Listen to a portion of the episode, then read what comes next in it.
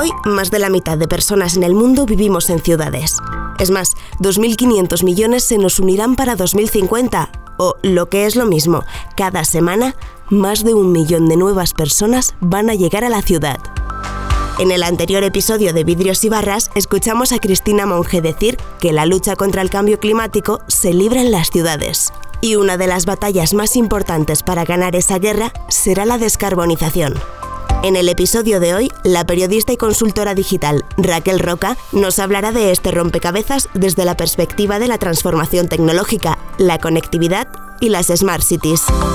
Antes de comenzar, recuerda que puedes encontrar más detalles sobre los invitados, el tema y otros enlaces de interés en las notas del podcast. ¿Y ahora? Hola, soy Raquel Roca, autora del libro Nomads y del libro Silver Surfers y trabajo actualmente como consultora en procesos de transformación digital y cultural y también soy speaker que tienen que ver con temas de futuro del trabajo. Bienvenidos a Vidrios y Barras.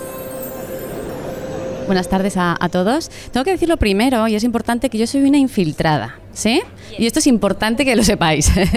Yo me he colado para aprender y para escuchar de los verdaderos expertos que son los que me rodean en esta mesa y que no soy yo.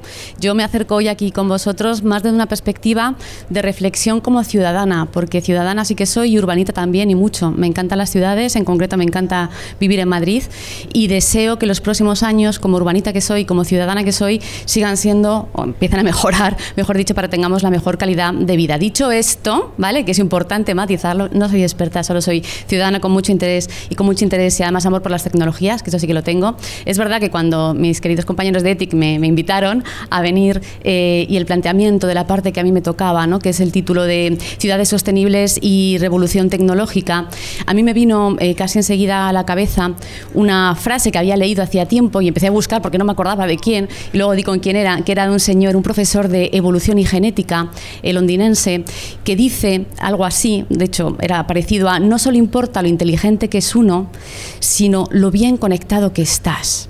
Y eso me llevaba a enlazar con otro pensamiento que este es más conocido, que es de Steve Jobs, que él decía que la innovación y que la creatividad en realidad se limitaba o, se basaba en conectar los puntos, que la innovación básicamente consistía en la innovación de los puntos, muy conectado también con el, tema de la hibridación. Por lo tanto, si llevamos estas dos reflexiones de la importancia que es la conectividad y pensamos en las ciudades, las ciudades cuando empiezan a conectar de manera interesante y con utilidad los puntos, es cuando, si además aplicamos la tecnología, adquirimos una ciudad que es una ciudad inteligente, las famosas smart cities. ¿sí?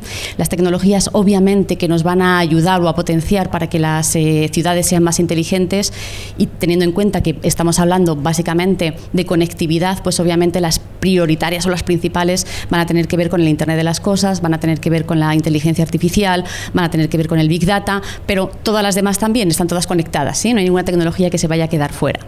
Pero por otro lado, pensando también, cuando hablamos de Smart Cities, ¿no? Y tiene muchísimo que ver con la reflexión que hacía Cristina, eh, una Smart City en realidad es una ciudad que hoy en día pueda tener un sistema digitalizado en el que los usuarios, los ciudadanos, podamos ver a través de una aplicación en tiempo real si el autobús va a tardar 10 minutos más en llegar o, o no, ¿no? Y que esté toda la red de sistemas de autobuses bien digitalizado. Bien, esto sería un Smart City, no es suficiente, ¿no? Creo que el problema real entra cuando el concepto de Smart City como, eh, como ciudad inteligente, asociada o alineada a las nuevas tecnologías, le metemos el complemento de la palabra sostenibilidad. Ya ahí todo se nos complica mogollón. ¿Por qué? Porque obviamente la palabra sostenibilidad implica muchas más cosas. De aquí metemos tres puntos, ¿no? Y vosotros que entendéis más de sostenibilidad, si me falta alguno me lo decís, ¿vale? Eh, que es el aspecto social, cómo vivimos las personas, que va desde la calidad de vida que tenemos, la seguridad que sentimos en las ciudades, hasta que estamos alimentándonos y tenemos problemas de obesidad, que tiene que ver con un problema medioambiental, que es precisamente una de la pata gorda que estamos aquí en esta tarde trabajando, y una parte que es importantísima, que es la parte económica Es decir, qué desarrollo económico, ya sabéis, y lo hemos dicho antes, ¿no? que el PIB eh, se genera en las ciudades, ¿no? la mayor parte del PIB se genera en las ciudades también. ¿De qué manera estamos hoy en día potenciando la economía y los trabajos asociados a lo digital en las ciudades, de manera eh, también que sea sostenible? Sostenibilidad también tiene que ver, vivimos bien hoy, las generaciones actuales, pero estamos pensando en que también haya para las generaciones futuras. Muy bien, cuando metemos el concepto, desde mi reflexión, ¿eh? el concepto de sostenibilidad con toda la complejidad que trae al concepto de Smart City, vemos que nos quedamos pequeños y que nos quedamos cortos, ¿no? Y entonces es cuando empezamos a hablar de Smart Human City, ¿vale? Y ya le estamos dando el valor que necesitamos, que es poner aquí en al ciudadano en el centro de todo esto. Y para poner al ciudadano en el centro de todo esto, y como bien decía Cristina, que lo ha explicado genial con sus cinco puntos, tenemos que pensar en una parte que hoy en día ya están trabajando muchas compañías, muchas empresas asociadas a lo digital. Y aquí estamos hablando de implementar o de empezar a pensar en ecosistemas de innovación abierta. Y yo a veces miraba y chequeaba los listados famosos de las 10 ciudades más sostenibles de 2019 y veía alguna que decía eh, Nueva York, Londres. No lo entiendo. ¿Por qué? Y te das cuenta de que los baremos, que son muchos baremos para tener en cuenta, pero en realidad todas las ciudades que hoy en día se supone que son más sostenibles cumplen en una gran parte uno de los tres áreas, pero que se quedan cortísimas en las otras dos áreas en muchas ocasiones. ¿no? Veía Suiza, por ejemplo, y Suiza es verdad que tiene una mentalidad ecológica, verde, limpia, bastante avanzada en comparación con otras ciudades, en se vive muy bien, y sin embargo tiene uno de los mayores índices eh, de asilos en el que la mayoría de las personas las ancianas mueren solas. ¡Wow! A mí eso no me parece que sea una ciudad sostenible.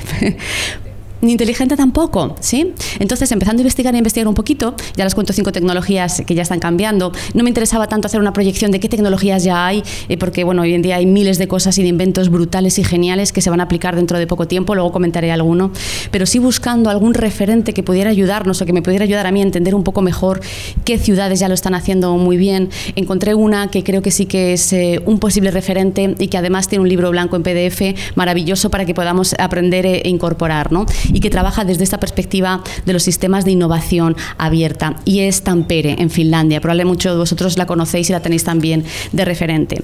¿Y por qué? Voy a leer para no dejarme ninguno de los puntos, eh, por qué para mí Smart City Tampere en Finlandia es quizá uno de los sitios que mejor lo está trabajando y mejor lo está haciendo.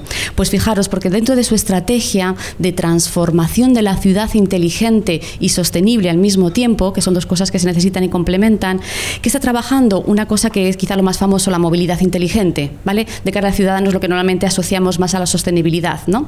La movilidad. Una industria digitalizada también. Una inversión en educación e investigación. Hoy con la educación no nos la podemos dejar fuera de las smart cities.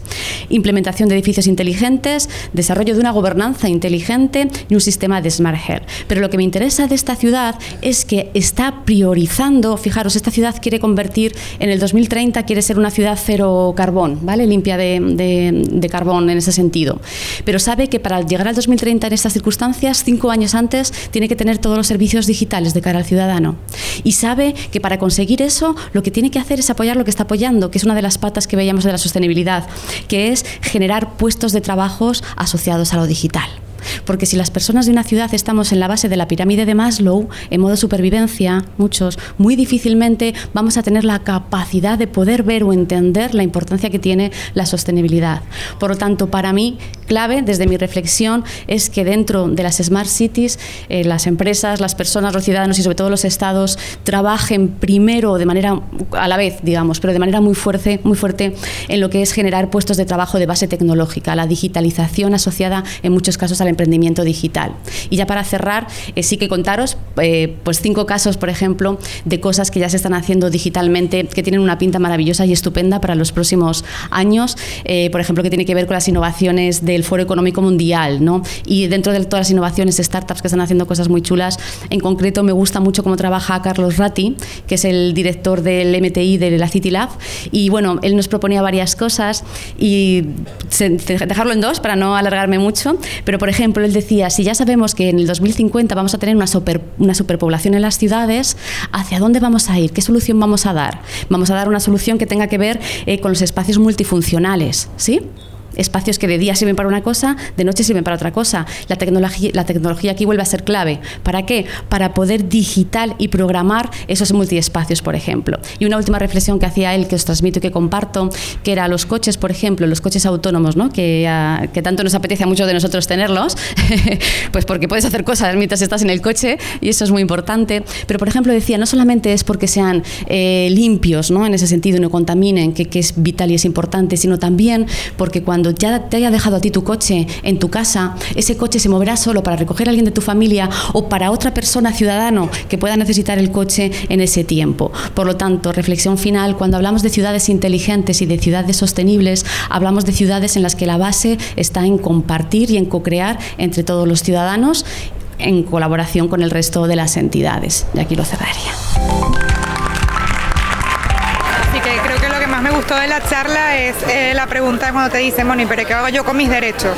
Pero al final el, que el derecho de la salud tiene que prevalecer frente a cualquier derecho, ¿no? Bueno, yo me, yo me quedo con que si, me, eh, si mejoras las sociedades donde vives tendrás mejores resultados para lo que quieras crear. Que es indiscutible que hay un movimiento social que está demandando unas políticas más sostenibles, que las ciudades como Madrid están poniendo herramientas y que todo eso también tiene que ser como un, como un impulso para que digamos, bueno, pues estamos en el camino y todo lo que estamos consiguiendo ha sido todo esto, pero hay que seguir adelante, ¿no?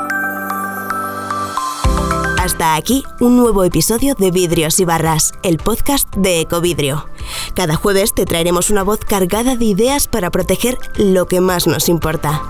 Ah, y si te ha gustado, no olvides suscribirte y compartir este podcast con alguien a quien pueda interesarle su mensaje.